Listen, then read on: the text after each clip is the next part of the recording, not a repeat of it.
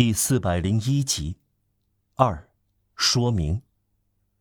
六月六日的白天，有命令要在下水道搜捕，当局者担心战败者躲在里面。警察厅长吉斯盖在布若将军扫荡地面上的巴黎时，不得不探索隐秘的巴黎。这双重行动是相关的，要求上面由军队，下面由警察所代表的武装力量采取双重战略。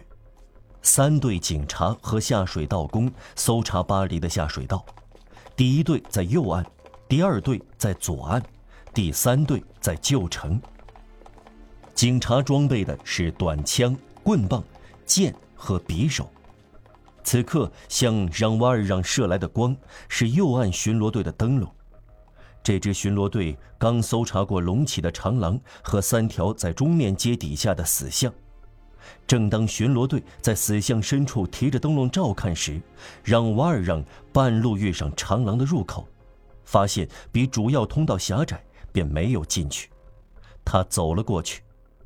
警察从中面街长廊出来时，似乎听到了环城下水道方向有脚步声，这确实是让瓦尔让的脚步声。巡逻队长举起灯笼，小队的人朝声音传来方向的雾气中凝望。对让瓦尔让来说，这一刻难以描述。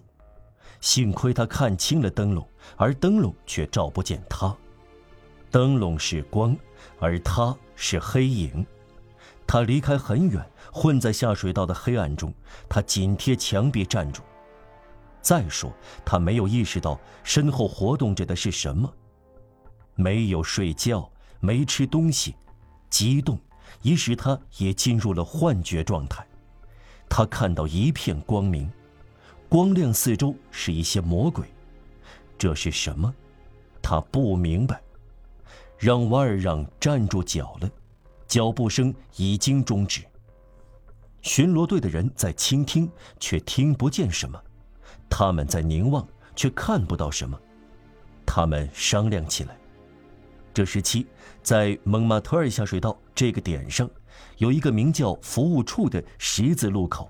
后来由于暴雨，水流汇聚其间，形成了一个小水塘，因此被当局取消了。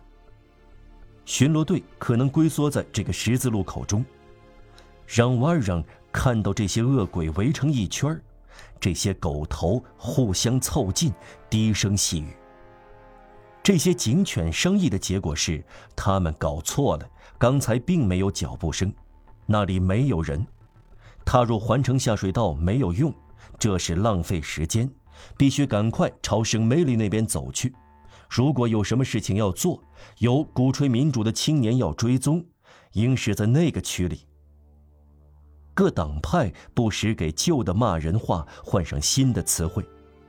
一八三二年，“鼓吹民主的青年”这个词填补空缺，雅各宾这个词已经过时，煽动家这个词曾经流行一时，当时几乎不用了。中士下令。偏左朝塞纳河的斜坡走去。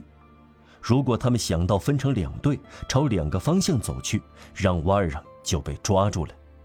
这是千钧一发的时刻，很可能警察厅预见到会有战斗，起义者人数多，因此指示巡逻队不许分散。巡逻队又开始往前走，把让瓦尔让抛在身后。让瓦尔让摸不透这一行动。只看到灯笼猛一转身，消失了。钟氏临走之前，为了尽到警察的责任心，朝丢下的那边让瓦尔让的那个方向开了一枪，枪声在这地下墓穴里滚动着回声，仿佛泰坦巨人的长鸣。一块灰泥落在水沟里，将水溅到离让瓦尔让几步远的地方，告诉他子弹。打到他头上的拱顶。有节奏而缓慢的脚步在沟底回响了一会儿，逐渐因越来越远而消失了。那群黑影往纵深走去，光亮摇曳和飘忽不定，将拱顶照成淡红色，减弱然后消失。寂静重新变得深沉，黑暗重新弥漫一切。失明和失聪重新占有黑暗，让瓦尔还不敢动弹，长久靠在墙上，尖起耳朵，睁大眼睛，凝望着幽灵似的巡逻队销声匿迹。